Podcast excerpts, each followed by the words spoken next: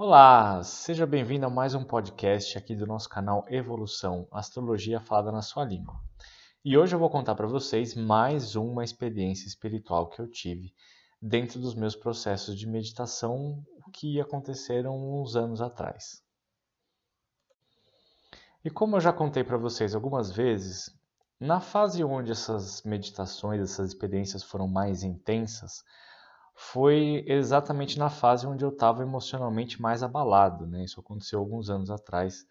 E eu acredito que essa fragilidade emocional me levou a uma abertura espiritual muito intensa, que é o que eu conto para vocês nos meus podcasts. Essa meditação de hoje, esse evento de hoje, ele ocorreu num momento onde eu estava conseguindo reequilibrar a minha vida, onde eu estava me sentindo emocionalmente um pouco mais estável. E essa meditação veio para me dar um puxão de orelha. Então eu vou contar isso para vocês hoje. Tava lá eu no meu quarto, já me preparando para fazer a meditação, acendi as minhas velas, incenso, aquela coisa toda que normalmente a gente sempre faz. E sentei, liguei a música e comecei a me concentrar, chakra por chakra, fui prestando atenção em cada um deles e devagar a minha consciência foi se desdobrando até eu me transportar para o meu local de poder. E ao chegar na colina, logo procurei a sombra da árvore de um braço só. O sol estava brilhando forte contra o céu azul de outono. Estava um céu lindo, Sentei-me recostando no tronco da árvore milenar, e quando dei por mim, névoa já estava do meu lado. O lobo cinzento ficava mais alto que eu, mesmo quando estava sentado.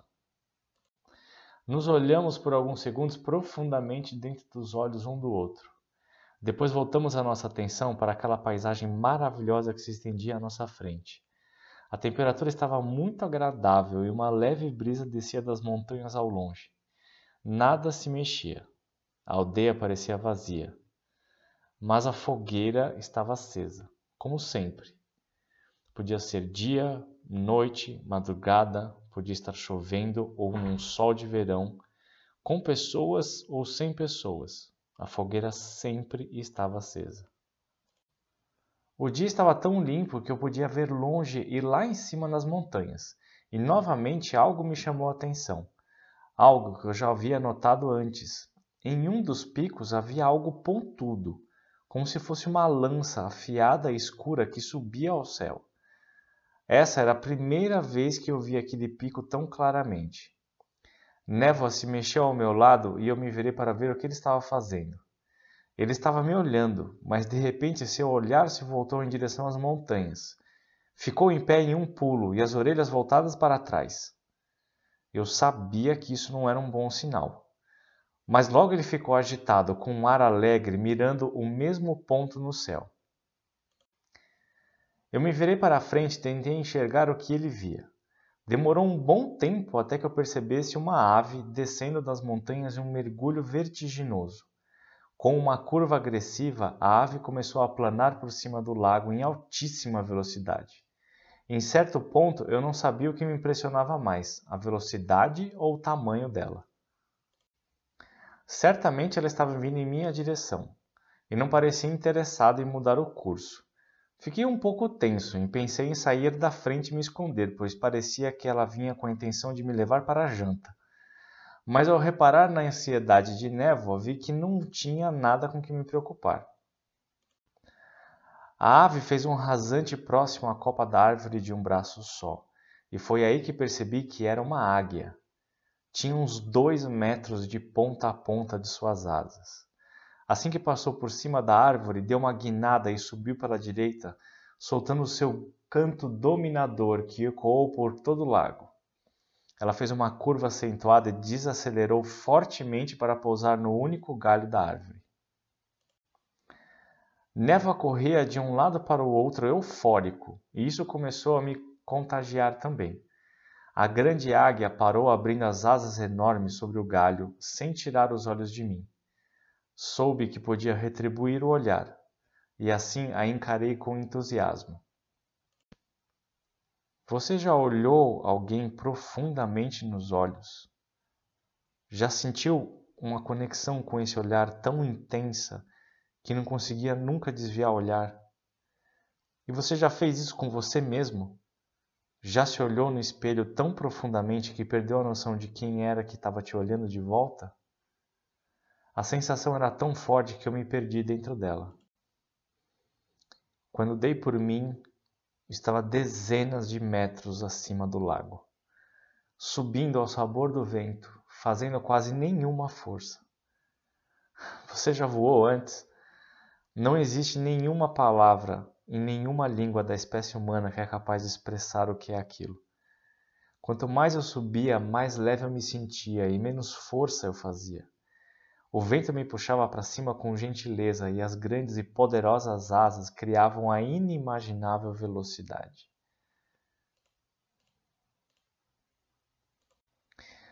Tudo se tornou muito pequeno de lá de cima, e eu imaginava que não havia mais para onde subir. Quando olhei para frente e vi aquele topo de montanha pontiagudo que vi de lá de baixo da beira do lago, se aproximando numa velocidade incrível. Aquilo não era um pico, era uma torre. Uma torre de uma fortaleza incrustada nas montanhas, com outras três torres menores à sua volta. A velocidade não diminuiu quando nos aproximamos do pátio de pedra que parecia feito para uma aterrissagem de avião. Era uma plataforma sem parapeito que se estendia para fora do pico mais alto. Senti o peito da águia se abrir e se levantar, criando mais atrito com o ar rarefeito e diminuindo um pouco a velocidade. Mesmo tendo todo o meu foco voltado para onde eu ia pousar, consegui ver pelo canto do meu olho alguém sentado em um pequeno banco de madeira ao lado da plataforma. E por um segundo eu me recusei a acreditar quem era. Com um baque, meus pés humanos tocaram o chão e eu rolei para frente, parando de barriga para cima. Levantei a cabeça levemente e vi a águia se virando e retomando seu voo. Nós havíamos nos desconectado. Eu me levantei e olhei para a cena majestosa à minha frente. Toda a região do lago se abria, quilômetros abaixo, e eu não conseguia ver a fogueira dali de cima. Eu me sentia como se fosse o dono do céu. Eu estava completamente maravilhado com aquela cena. Até que eu me lembrei da figura sentada. Eu me virei e constatei que realmente era ela, a velha cega da caverna, sentada no mesmo banquinho de madeira, apoiada na mesma bengala, e me olhando com aqueles olhos leitosos completamente cegos. E eu me perguntei: como que ela pode estar em todos os lugares sempre o tempo todo? Caminhei pelo pátio de pedra até ela, e um leve sorriso surgiu em seu rosto enrugado. Atrás dela, as paredes da fortaleza subiam para o céu, mas havia, haviam várias portas e passagens atrás dela que guiavam para outros lugares. Ela se levantou quando me aproximei e não permitiu que eu a ajudasse. Se virou e começou a andar apoiada na bengala em direção a uma porta de madeira que imaginei ser a entrada principal para a torre. Eu a segui. Ela abriu a porta e, com um aceno, fez com que eu a seguisse. O interior da torre era redondo e inteiro feito de pedra, muito largo, com mais de 10 metros de diâmetro. No lado direito da parede tinha uma escada circular, e a velha começou a subir os degraus. Eu olhei para cima e simplesmente não consegui ver o fim. Eu pensei comigo de novo: só pode estar tá de brincadeira que ela vai querer subir tudo isso aí. Ela se virou com um olhar de reprovação e eu me calei com vergonha. Não sei quanto tempo ficamos subindo, nem quantos degraus foram, mas eu me cansei muito antes dela. Chegando ao topo, uma outra porta de madeira apareceu. A velha abriu a porta, mas dessa vez só esperou que eu passasse por ela. E assim que passei, ela fechou a porta atrás de mim, ficando para o lado de fora. O local me pareceu uma torre de observação, O teto era bem alto, em forma de abóbada, quase translúcida, onde eu podia ver o céu acima. Logo à minha frente havia uma longa plataforma com muitos pilares quase translúcidos também. Eu estava tão absorto com aquela imagem na minha frente que não reparei no homem ao meu lado. E levei um baita de um susto quando eu vi o seu seja bem-vindo.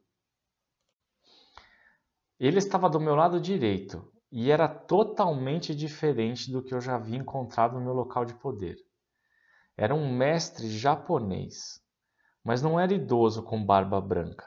Era um jovem e vestia roupas brancas no estilo samurai e tinha um cabelo bem negro preso acima da cabeça. Não havia nenhuma espada em sua cintura. Olá! Respondi para ele sem saber mais o que eu poderia dizer. Ele me respondeu: Meu nome é Yoshiro. Sou o guardião desse local e posso te mostrar o que temos por aqui se você quiser. Eu pensei um pouco e respondi com certa hesitação. Eu acho que foi para isso que eu vim, né? Ele se virou e disse, apontando para os dois lados: Temos dois corredores que você pode escolher percorrer hoje, mas somente pode escolher um. Eu não tinha percebido que havia outro corredor atrás de mim. Não vi a menor diferença entre um e outro. Então disse que poderíamos ir pelo que estava bem à minha frente. Yoshiro se virou e começou a caminhar. Eu me apressei para ficar ao lado dele. O passo era leve e calmo. Ele começou a me contar algo que mexeu comigo antes mesmo que eu pudesse chegar no primeiro pilar.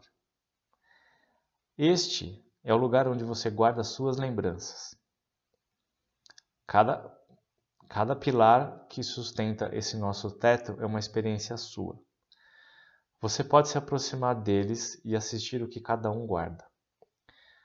Mas posso avisar a você que escolheu o corredor das lembranças amargas, dos arrependimentos, das dores, das perdas e das falhas. Não há como voltar atrás. A sua saída fica somente ao fim do corredor, onde Ieye, a águia, virá te buscar. É, isso não era uma boa notícia. Eu estava começando a voltar a me sentir bem. Me expor essas memórias vai me deixar triste de novo. Mas eu acho que não adianta querer discutir isso com ele. Fui em frente com medo e comecei a ver cenas que me apertaram o coração. Coisas que errei, que magoei alguém, que machuquei alguém uma, duas, três, quatro, cinco, seis e mais cenas de coisas que eu fiz que foram vergonhosas. Eu magoei pessoas que confiavam em mim, eu fui egoísta e às vezes fui mesquinho. Meu coração ia se despedaçando pouco a pouco. Vi a noite em que falei mais do que podia para os meus pais e a vergonha me dilacerou. Mas o pior ainda estava por vir. No próximo pilar havia dois cachorros. A minha primeira vira-lata e o meu husky. Os dois morreram sozinhos e com dor. E eu não estava lá. Eu caí de joelhos e pedi desculpas a eles por não ter sido melhor. por ter deixado eles sozinhos tanto tempo. E ainda assim, eles me olharam e abanaram os rabos. Eu abracei o pilar e queria entrar nele. O meu rosto estava totalmente coberto pelas lágrimas. Yoshiro tocou meu ombro e disse: Não se apegue. Eu entendi que era para levantar e continuar andando mas eu não tinha mais forças para abandoná-los mais uma vez. Eu respirei fundo e fiz os meus joelhos bamba se mexerem. Não olhei para trás. Mas quando olhei para frente e vi o que me esperava, me desesperei e disse a ele: Não, não, não, não, não, não, não, por favor, não me faça olhar para isso. Com um olhar bondoso e um sorriso acolhedor, ele me tocou no ombro mais uma vez, sem dizer nenhuma palavra. Eu não tinha como escapar daquilo. O próximo pilar continha a lembrança de uma visão que eu tive. Minha ex-esposa e nossos dois cachorros de pé, de costas para mim, em um pequeno deck de madeira num lago. Eles estavam sentados, cada um de, do lado de um lado dela, olhando para o pôr do sol. Depois de uns segundos, eles entraram num pequeno barquinho de madeira, ancorado no deck, e começaram a seguir em direção ao pôr do sol.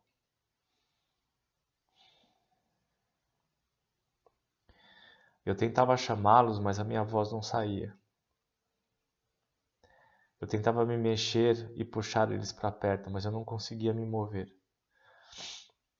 Eu sentia na minha alma que eles estavam indo embora e eu não podia fazer nada para trazê-los de volta. Minhas forças se acabaram e eu só observava o barquinho se afastando, cada vez mais longe de mim. Eu desmoronei com aquilo. Jogado em frente ao pilar, eu soluçava de tanta dor. Mas eu senti algo. Eu estava vazando. E não eram as lágrimas, era algo mais. Era algo maior e gelado. Era como se alguma coisa dentro de mim estivesse caindo, resfriando todo o meu corpo por onde estava escorrendo. Foi aí que eu percebi. A minha dor daquele momento estava saindo de mim finalmente. Eu estava me permitindo sofrer a dor de verdade, como evitei por tanto tempo. E Oshiro me levou para lá para que todas as minhas energias fossem esvaziadas e eu finalmente entendi tudo. Eu levantei meu rosto e ele estava de pé na minha frente, com um largo sorriso amigo, me estendendo a mão. Eu a peguei e consegui me levantar com uma sensação muito esquisita de leveza. Tão leve, mas tão leve, que senti que podia voar. Olhei para ele e vi o sorriso cada vez mais largo. Ele levantou o braço com a palma da mão em direção ao fim do corredor que dava para o lago lá embaixo. Sem hesitar, eu comecei a correr com todas as minhas forças, sentindo a leveza no coração que não sentia desde criança. E então saltei em direção ao mundo e voei.